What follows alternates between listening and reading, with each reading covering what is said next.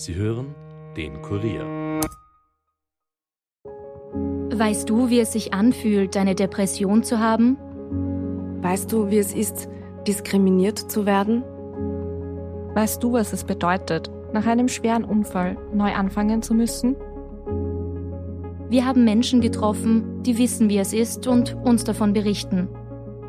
Ich weiß, wie es ist. Der neue Mental Health Podcast des Kurier.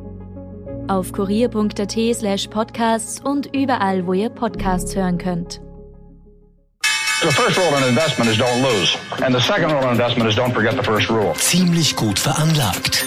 Der Finanzpodcast von Kurier und Krone Hit. Hallo und herzlich willkommen zu einer neuen Folge von Ziemlich gut veranlagt. Dieses Mal eine Special-Folge. Mit mir im Studio wie immer der stellvertretende Leiter der Kurier Wirtschaftsredaktion Robert Kledorfer. Hallo Robert. Hallo lieber Rüdiger. Mein Name ist Rüdiger Landgraf und eigentlich könnte es heute auch ein Verbrechen-Podcast werden. Denn ich sag's gleich, diese Folge haben wir Anfang Februar aufgenommen und da wir nach wie vor nicht die Kristallkugel bekommen haben, obwohl wir sie bestellt haben bei Alibaba, mit der wir Börsenkurse vorhersagen können, haben wir uns für ein Thema von zeitloser Schönheit entschieden. Ich bin nämlich derzeit auf Urlaub in der Karibik und da habe ich mir gedacht, wenn man schon in der Karibik ist, dann reden wir doch über einen Skandal. Hm? Was mhm. fällt dir da ein? Karibik und Skandal hat es einige gegeben, aber aus österreichischer Sicht wäre Barwag-Skandal. Vollkommen richtig, den hat es gegeben. Wir reden aber über einen aktuelleren Skandal. Hm. Wir reden nämlich über eine ganz besondere Aktie. Und wir haben ja oft hier im Podcast äh, Analystenmeinungen oder Zeitungsartikel als äh, Informationsquelle. Ich schlage jetzt mal eine Aktie vor, wo ich gerade in der Zeitung was gefunden habe darüber und du sagst mir, ob du darauf anspringst, ob dir gefällt. Ja, ich zitiere, nicht irgendeine Zeitung, sondern die Frankfurter Allgemeine Zeitung. Okay. Der Kursanstieg der Aktie beeindruckt, auch wenn es am Mittwoch um fast 7% bergab ging. Offenbar hatten einige Anleger den vorangegangenen Kursanstieg zu Gewinnmitnahmen genutzt. Am Donnerstag erholte sich der Titel wieder bis auf 153 Euro und bis auf 162 Euro war der Kurs am Dienstagvormittag gestiegen. Wer Anfang der Vorwoche den Titel gekauft hat, hätte sich zu diesem Zeitpunkt über einen Kursgewinn von 16 Prozent freuen können. Wer Mitte Februar eingestiegen ist, also unmittelbar nach den ersten Berichten der Financial Times, erster Hinweis, zu angeblich bilanziellen Unregelmäßigkeiten wäre für seinen Mut mit einem Kursanstieg von zwei Dritteln belohnt worden. Ja, den Mutigen gehört die Welt, aber Rüdiger, jetzt mach's nicht so spannend. Von welchem Unternehmen sprichst du? Ja, das, das weißt ja eh schon in Wirklichkeit, gibst du, ja. Aber ein kleiner Hinweis, äh, es ist ein auf Internetzahlungen spezialisierter Dienstleister. Ah. Und er hat jetzt aber laut FAZ die Sorgen um Schwächen in der Außendarstellungen und Zweifeln an Geschäften in Asien inzwischen hinter sich gelassen. Ja, dann ist ja alles in Butter. Da ist die ja, Folge schon wieder aus. Ja, ja. Gründe sind der Einstieg des japanischen Mischkonzerns und Wagnis-Kapitalgebers, selten war das Wort Wagnis so passend wie hier, Softbank vor fünf Wochen, aber auch die Veröffentlichung von Auszügen eines Berichts zu angeblichen Unregelmäßigkeiten am Standort Singapur. Die hat es durchaus gegeben, aber das geringe Ausmaß rechtfertige nicht den durch die Berichte der Financial Times ausgelösten Kurssturz. Und die Aktie steht da so ungefähr bei 150 Euro aktuell. Ne? Ähm, die beeindruckende Kurserhöhung verstärkte, ja, jetzt weißt du schon, worum es geht, ne? also mit ja. Singapur und so. Ja. Es geht um Wirecard. Wirecard. Ich habe mir jetzt auch lesen können im Titel des Podcasts, aber naja, aber es ist ja wirklich witzig. Mit dem heutigen Wissen kann man sagen, wie konnte man Wirecard kaufen, aber ich habe mir gedacht, schauen wir es doch mal aus der Zeit, wenn ich das damals gelesen hätte. Ja, das klingt doch alles ja. super. Ja? Seriöses deutsches Unternehmen, immer solide bewertet. Genau, und war ja tolle Wachstumsaussichten, höhere ja. Prognosen zum Gewinnwachstum wurden abgegeben, äh, Pläne zu Aktienrückkäufen, mag ja auch jeder, äh, eine Marktkapitalisierung von knapp 20 Milliarden Euro, damit waren sie deutlich stärker als die Deutsche Bank mit 13,2 Milliarden und die Commerzbank mit 8,4 Milliarden. Also die größte kapitalisierte Deutsche Bank im, im, DAX auch schon drinnen gelistet. Und die weiteren Aussichten für die Wirecard-Aktie sehen die Analysten auch überwiegend positiv, schreibt die FAZ. Nämlich 28 Analysten haben eine Meinung abgegeben, 22 sagen kaufen. Die Pessimisten sind mit vier Verkaufsempfehlungen in der Minderheit. Zwei Analysten raten, die Aktie zu halten. Das Kurspotenzial liegt mit durchschnittlich 190 Euro so hoch, dass weitere Erträge wahrscheinlich sind und das bisherige Hoch war bei knapp 200 Euro. Also, das ist äh, mal der erste Teil der FAZ und damit man auch noch ähm, sagt, dass es eigentlich wirklich eine super Aktie ist, weist man auch noch darauf hin, dass gegen den umstrittenen Journalisten Dan McCrum, der vor allem in Deutschland umstritten war wegen Wirecard, äh, dass gegen den ermittelt wird von der Münchner Staatsanwaltschaft wegen Kursmanipulation. Auch die Finanzaufsicht BaFin hat eine Anzeige wegen Marktmanipulation gestellt, weil sie einen Zusammenhang zwischen den Zeitungsberichten und den Spekulationen auf Kursverluste sieht. Jetzt gibt es eine Schutzmaßnahme, nämlich es ist verboten, Leerverkaufspositionen bei Wirecard aufzubauen, also verboten, auf fallende Kurse zu spekulieren. Die gibt es seit Ostern und seit damals geht es mit dem Kurs steil nach oben. Also kurz zusammengefasst, ein deutsches Unternehmen, das wie Siegfried im Drachenblut gebadet hat, unverwundbar ist, fantastisch ist, ein paar kleine Schwierigkeiten in Singapur, die aber bei weitem nicht so schlimm sind und eigentlich alles toll und eigentlich schuld, wenn es runtergeht, ist der ist Journalist. Der, Journalist ja, der, der böse Journalist, der da recherchiert, wie kann er auch nur, ne? Also. Ja, nein, der macht noch ganz was anderes. Der liest Bilanzen. Also. er liest Bilanzen und, und, und ja, macht da mit bei der Marktmanipulation vielleicht auch noch. Also. Ja, es gab aber auch schon damals Leute, und wenn wir von damals reden, da reden wir jetzt vom Jahr 2018, es gab damals Leute, die auch schon ähm, Analysten waren und ähm, die Aktie kritisiert haben, weil sie eben noch den endgültigen Bericht der Ermittlungsbehörden in Singapur abwarten wollten. Und jetzt fragt man sich immer, warum deutsche, deutsches Bankunternehmen Singapur, warum ist das alles so? Und wir kommen dann später drauf und erklären mal, was Wirecard eigentlich gemacht hat. Ich wollte jetzt nur mal zum Beginn einmal zeigen, so diese positive Stimmung, die einfach mhm. da war, die aber so stark war, dass jeder, der irgendwie nicht an das Märchen geglaubt hat, war der Böse. Ne? Also wenn du gesagt hast, Wirecard, hm, glaube ich nicht so dran, war schon schlimm. Ja, da machen wir die Mauer, ne? Die deutsche Bankanalystin Noshin Neyati hat ihre Empfehlung in der letzten Woche von Halten auf Kaufen hochgestuft. Und äh, sie sagt eben, ja, es gab zwar Malversationen, aber die waren nicht so hoch, wie man es eigentlich erwartet hätte. Soll dann ein positives Zeichen sein und äh, soll weiter raufgehen. 30 Prozent Gewinnwachstum werden vorhergesagt. Im letzten Jahr ist das Transaktionsvolumen von Wirecard um 37 Prozent gestiegen, der Betriebsgewinn ebenfalls um 37 Prozent und im ersten Quartal ist das Wachstum ähnlich hoch weitergegangen. Und der Vorstandschef Braun, ein Wiener, der 7 Prozent an Wirecard hält, erhöht die Prognose für den Betriebsgewinn im laufenden Jahr auf 780 bis 810 Millionen Euro. Also ein Unternehmen, ein, ein Land, wo Milch und Honig fließt. Also das ist doch wirklich, da ist doch alles da, oder? Ja, es ich, ich hätte es mir wahrscheinlich nicht gekauft, die Aktie, weil es mir ein bisschen mit Zahlungsdienstleistern ein wenig zu unkonkret war, was die jetzt kon konkret machen, aber von der Papierform her, ja, also ich hätte mir durchaus, nicht? Ich hätte mir durchaus kaufen können. Ich bin ja nicht so auf Deutschland fixiert. Ich gebe auch offen zu, ich habe oft Aktien von Firmen gekauft, wo ich nicht in letzter Konsequenz bis ins kleinste Detail kapiert habe, was die eigentlich tun, obwohl man es eigentlich tun sollte, aber es geht halt nicht immer. Bis ins kleinste Detail nicht, aber ich meine, du erklärst das nachher ja, ja, also dann eh noch genau, was sie, was sie genau, genau machen, aber ja. Dieser Artikel war genau genommen vom 30.05.2019 und ein Jahr später war die Wirecard schon so gut wie Geschichte.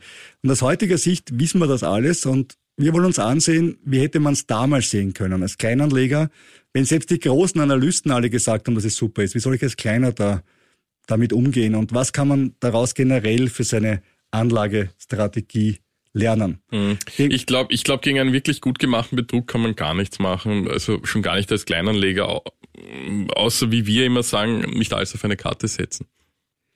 Wechseln wir mal den Standpunkt und schauen wir es uns umgekehrt an und überlegen uns mal, äh, wie könnte man den perfekten Börsenbetrug machen. Nehmen wir an, wir zwei, Robert und ich, wollen einfach einen super tollen Börsenbetrug machen. Und jetzt sage ich was Wichtiges dazu. Für alle Beteiligten gilt natürlich die Unschuldsvermutung. Die Beteiligten sind nicht wir beide, sondern... An unserer, an diesem Podcast gilt für uns keine Unschuldsvermutung, aber wir sind nicht in der Wirecard beteiligt. Nein, es gilt für die im Prozess Angeklagten rund um Markus Braun. Natürlich die Unschuldsvermutung, das ist ja auch gut in einem Rechtsstaat so. Aber nehmen wir mal an, wir haben eine kleine Startup-Firma und diese Startup-Firma kümmert sich um Zahlungen im Internet. Und wir schreiben das Jahr 2000 und da ist dieses Thema natürlich eine Wachstumsstory schlechthin, weil schön langsam beginnt dieses Webshopping nach den ersten mühsamen Dingen, als das Internet noch zu langsam war, dafür wirklich abzuheben. Und wie funktioniert so eine Zahlung im Internet? Du hast einen Webshop, verkaufst zum Beispiel Schuhe, jemand kauft bei dir mit einer Kreditkarte, beide Seiten vertrauen einander, sagen wir mal, nur bedingt, ne? weil der Verkäufer kennt dich nicht und du kennst den Verkäufer nicht. Es gibt genügend Betrüger im Internet, die Fake-Shops betreiben und es gibt noch mehr Betrüger im Internet, die mit kopierten Kreditkarten auf Shoppingtrip gehen. Äh, und wenn dir das passiert, der Shopinhaber haftet meistens nicht der Kreditkartenbetreiber, sondern meistens äh, der Shopbesitzer selber, der auf den Kosten sitzen bleibt. Die Kreditkartenfirmen wollen sich aber trotzdem gegen Betrüger absichern, dass sie unmöglich alle Webshops kontrollieren können, brauchen sie jemanden, den sie kennen, mit dem sie kontrahieren können. Man braucht also einen Mittelsmann, der Folgendes macht. Die Zahlung des Kunden von der Kreditkartenfirma entgegenzunehmen. Also du zahlst mit einer Visakarte und das Geld kommt jetzt zu diesem Mittler. Dann zu überprüfen, ob alles valide ist und dieses Geld danach an den Shop weiterzuleiten. Und der Shop ist dabei ein fixer Vertragspartner des Zahlungsdienstleisters. Dieser Zahlungsdienstleister ist ein sogenannter Acquirer. Der holt das Geld rein. Und das hat Wirecard gemacht. Also das ist ein richtig vernünftiges Geschäftsmodell eigentlich. Ähm, wichtig dabei ist die Risikoanalyse, weil ich muss mir überlegen, wie viel von den Zahlungen fallen aus. Das heißt, ich muss halt versuchen festzustellen, was ist ein betrügerisches Verhalten und so weiter, Algorithmen dafür einsetzen. Da kommen wir dann relativ rasch in den Bereich Hightech rein, Artificial Intelligence rein und so weiter. Denn die Frage ist, der Käufer ist ein Betrüger, ist in einem Geschäft einfach das, das Um und Auf. Wenn ich Betrugsfälle runterbekomme, habe ich mehr Gewinn. Wenn ich, wenn ich sie steigen lasse, habe ich weniger Gewinn.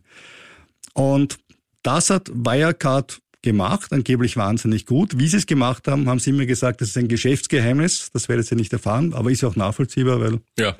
klarerweise war das, das ja, die anderen ja auch. Ihre, ihre Hidden Source. Jetzt kommen wir einen Schritt weiter. Jetzt schauen wir uns mal so eine Bilanz an von so einem Acquirer. Was passiert denn da? Wenn du im Shop auf Buy drückst, bilden sich beim Acquirer, also bei Wirecard zum Beispiel, Forderungen gegenüber den Kreditkartenfirmen und Verbindlichkeiten gegenüber den Händlern. Ja, also in dem Moment, sage ich dem Händler, pass auf, du bist schon noch Geld gering und der Kreditkartenfirma bitte zahl mir bald Geld. Ja? Das heißt, Forderung auf der einen Seite, Verbindlichkeit auf der anderen Seite. Sobald das Geld fließt, sprich die Kreditkartenfirma die Zahlung freigibt und der Acquirer sie akzeptiert, verwandeln sich die Forderungen in Cash. Also Visa hat mir das Geld gegeben, ich habe es in Cash. Der Acquirer hat jetzt Cash, aber natürlich noch immer die Verbindlichkeit gegenüber den Händlern, weil das Geld ja noch nicht weitergezahlt hat. Im nächsten Schritt zahlt er dann das Geld an den Händler aus. Die Verbindlichkeit hat sich aufgelöst, der Cash ist weg. Nicht alles natürlich, ein bisschen eine Provision oder was werde ich mir behalten, um das Firma zu betreiben. Aber ansonsten ist das, der Rest ist ein durchlaufender Posten, wie man es nennt, im im Rechnungswesen. Man kann sich wie eine Wasserleitung vorstellen, wo das Wasser das Cache ist und der, und der Acquirer oder Wirecard ist das Rohr, wo das einfach mhm. durchläuft und der Biesel was tropft halt raus. Das ist die Provision, von der Wirecard lebt. Also eigentlich ein, ein, ein klassisches Geschäftsmodell, in dem hunderte Firmen tätig sind. Also nichts nichts Außergewöhnliches. Ja. Außergewöhnlich vielleicht ist die Kundenstruktur von Wirecard am Anfang etwas übel beleumundet war. Da waren ja viele Pornogeschäfte und so weiter dabei. Lag auch den Beteiligungen an Wirecard, wo ein Pornopapst eingestiegen ist am Anfang und so weiter.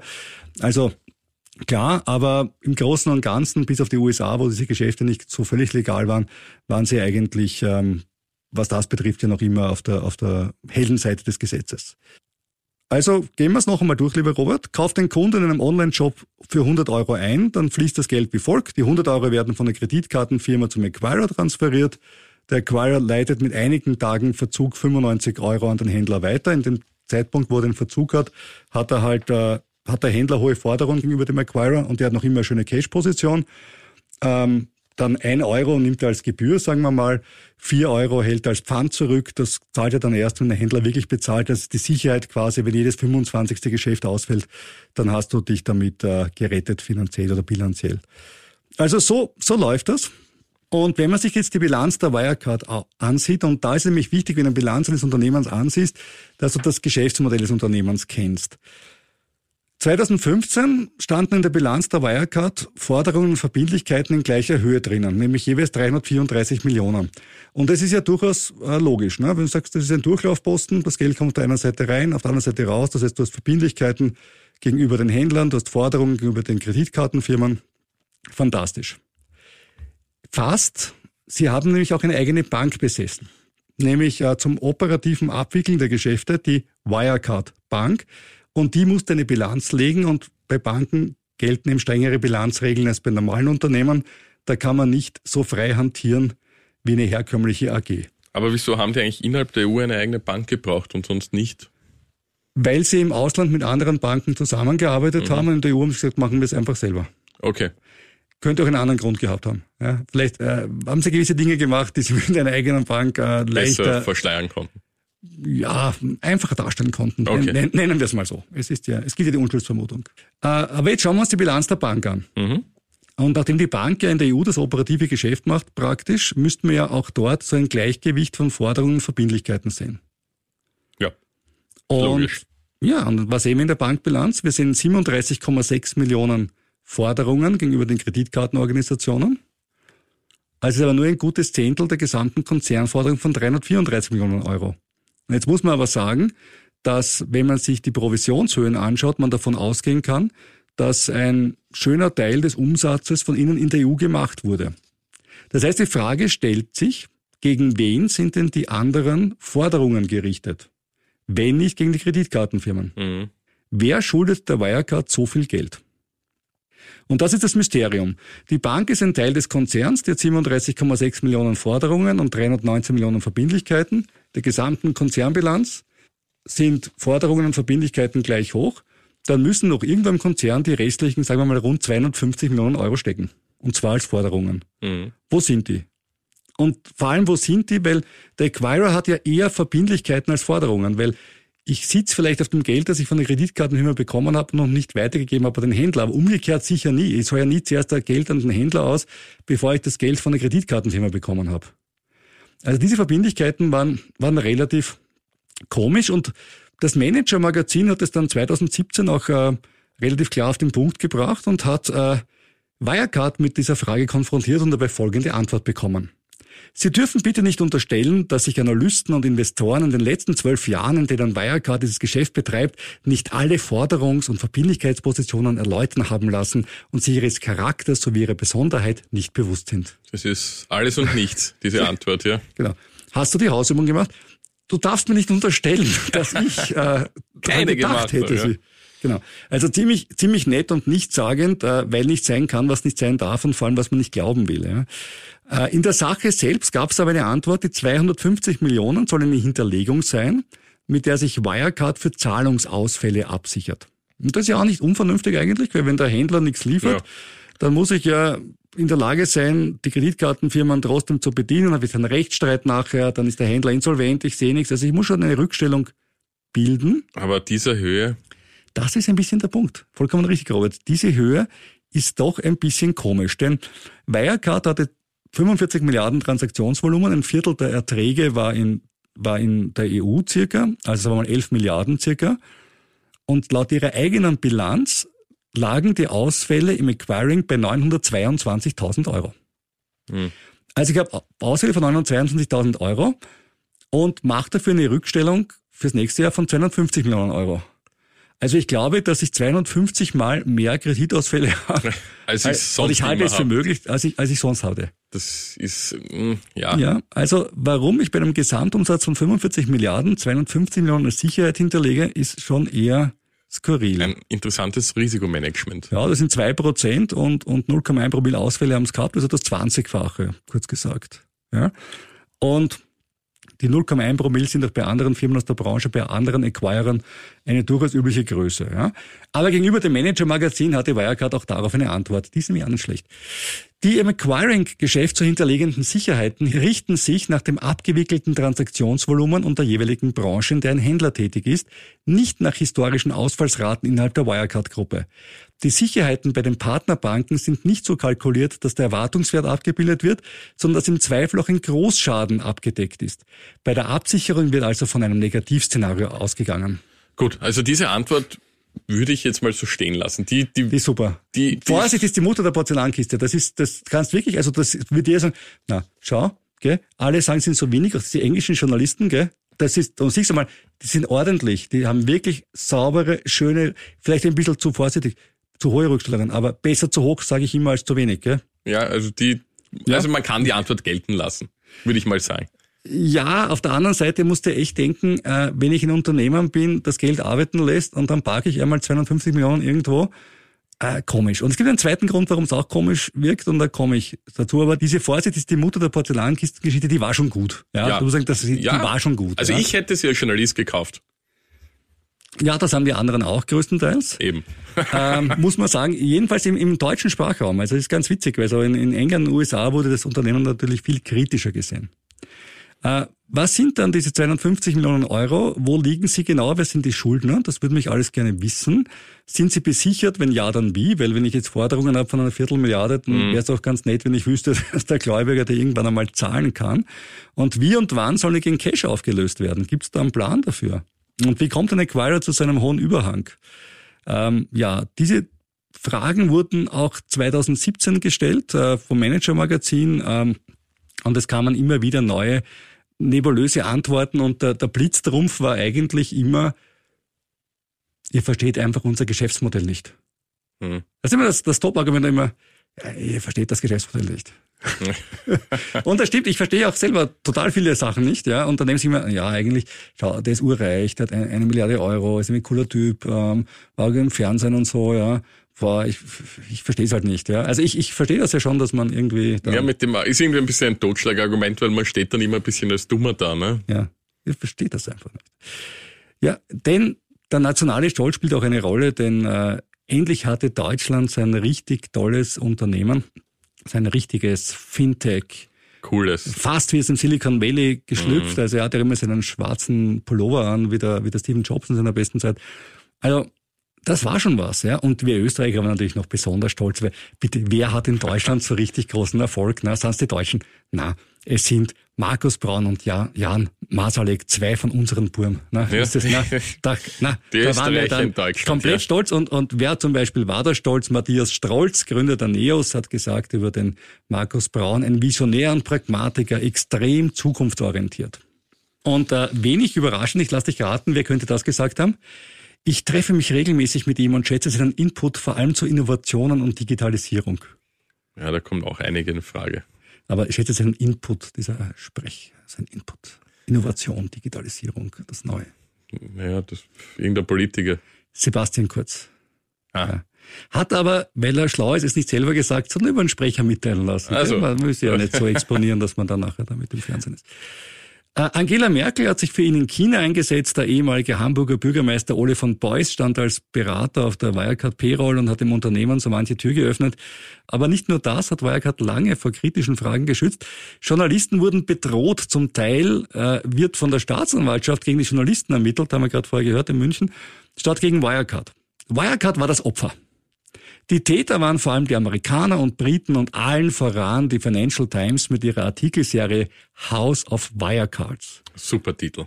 Der ist wirklich gut. Es war gar keine Anspielung auf House of Cards, sondern eigentlich eher mehr auf House of Cards im eigentlichen Wortsinn, nämlich Kartenhaus. Ja. Also die hatten gar nicht diese Netflix-Serie, glaube ich, so am Radar. Man will uns Deutschen und Österreichern einfach keine Silicon Valley Erfolgsstory gönnen, so das Narrativ. Und da holt man sich gleich gute Geschichtenerzähler, zum Beispiel den ehemaligen Bildchefredakteur Kai Diekmann und auch noch den damaligen deutschen Ex-Verteidigungsminister Karl Theodor zu Guttenberg, der sich besonders dafür eingesetzt hat, dass Leerverkäufe auf Wirecard-Aktien verboten werden sollen.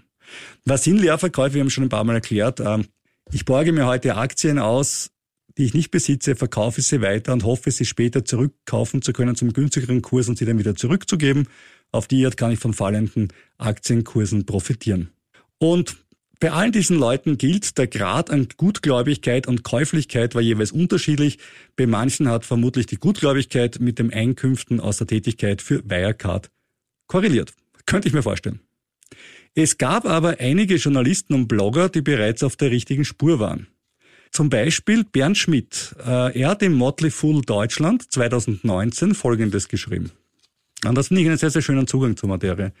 Ich habe mich gefragt, weshalb ein so hochprofitables Unternehmen wie Wirecard, fast ein Fünftel der Umsätze bleibt am Ende als Gewinn übrig, mit einer so hohen Netto-Liquidität, aktuell mehr als 1,5 Milliarden Euro, in diesem Jahr schon weit mehr als eine Milliarde Euro zusätzliches Kapital in Form von neuen Schulden beziehungsweise einer Wandelanleihe eingesammelt hat.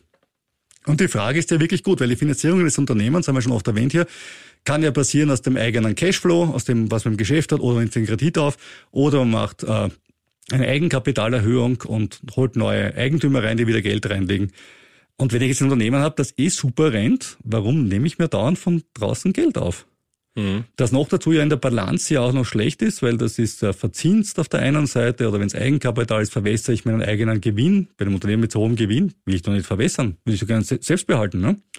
Also irgendwie merkwürdig, dass ich so erfolgreich bin und trotzdem Geld vom Kapitalmarkt brauche dauernd. Und er schreibt dann weiter, es gibt fünf Möglichkeiten, wie ein Unternehmen sein Kapital verwenden kann.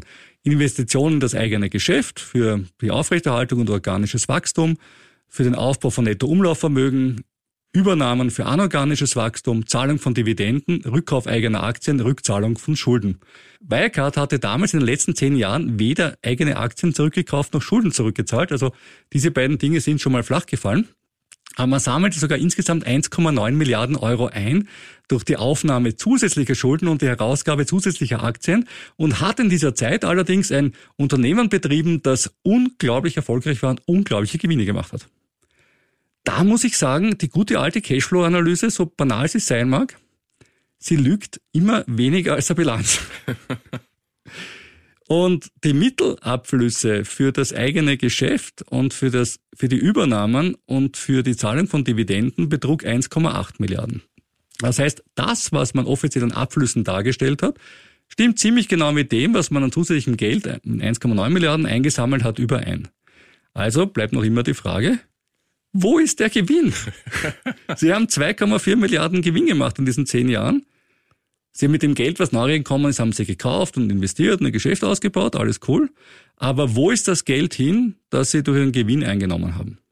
Und er sagt ihm, Dementsprechend müsste dieses andere Geld auf den Bankkonten von Wirecard liegen. Und so scheint es zu sein, denn die liquiden Mittel des Unternehmens haben über den betrachteten Zeitraum über rund zweieinhalb Milliarden Euro zugenommen. Von 200 Millionen auf 2,7 Milliarden Euro.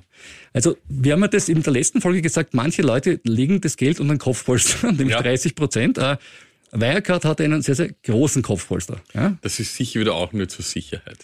Das ist äh, ganz, ganz super, ja. Äh, der Kollege von Motley Fool schreibt weiter, meine kurze Analyse aus der Vogelperspektive hat meine ursprüngliche Frage daher leider nicht beantwortet. Wirecard hätte in den letzten zehn Jahren im Durchschnitt eigentlich kein externes Kapital gebraucht, um sein eigenes Wachstum zu finanzieren. Und er hat eigentlich den Nagel wirklich auf den Kopf getroffen. Schränkt dann aber ein, und das ist der alte Wirecard-Komplex, den viele hatten, ich wahrscheinlich auch. Allerdings möchte ich noch einmal betonen, dass die Finanzberichte von Wirecard überdurchschnittlich schwer zu analysieren sind. Der Teufel steckt ja oft im Detail. Ja, also wenn man was nicht versteht, dann liegt es nicht immer daran, dass man zu wenig Ahnung hat. Manchmal kann man auch die Wahrheit nicht finden, wenn man, weil sie ganz bewusst versteckt wird und ganz anders aussieht, als man glaubt. Wie die Wahrheit aussieht, äh, wie Wirecard bilanziell getrickst hat, jetzt wissen wir schon, da fehlt ganz viel Geld. Und wo ist das eigentlich? Und wie das Kartenhaus dann zusammengebrochen ist, das gibt's in zwei Wochen in der nächsten Sonderfolge von Ziemlich gut veranlagt. Plus, was können wir als Kleinanleger daraus lernen und gibt es noch eine Chance, was von dem Geld zurückzubekommen? Wäre auch nicht so schlecht. Ende 2018 war die Marktkapitalisierung von Wirecard bei 16,4 Milliarden Euro, jetzt sind es 2,2 Millionen Euro. Richtig, die Aktie, die gibt's noch, Robert, gell? Also, mhm. wenn's vielleicht, ja, ich weiß das nicht. ist was zum Aussitzen, da brauchst du den, den super, den Superflausch, den Premium Polster. In der Spitze war die Aktie bei 199 Euro, jetzt liegt sie bei 0,18 Cent. Also nicht 0,18 Euro, sondern 0,18 Cent. Oh. Ja, also noch einmal ein Hundertstel oder wie man auch sagen kann, ist eh schon wurscht. Äh, also ziemlich genau ein Promille des ursprünglichen Geldes ist noch übrig. Wo ist das Geld hin und warum stürzt eine Aktie eigentlich um 16 Milliarden ab, obwohl eigentlich nur circa zweieinhalb Milliarden der Bilanz gefehlt haben? Wie, wie hat das funktioniert? Das schauen wir uns auch in zwei Wochen an. Falls dir der Podcast gefallen hat, nimm dir bitte Zeit und bewerte ihn bei deiner Podcast-Plattform. Falls es dir nicht gefallen hat, schreib uns dann ziemlich gut veranlagt at kurier.at. Und wir hören uns dann in zwei Wochen wieder. Dann sind wir vielleicht reicher. Aber ziemlich sicher weiser.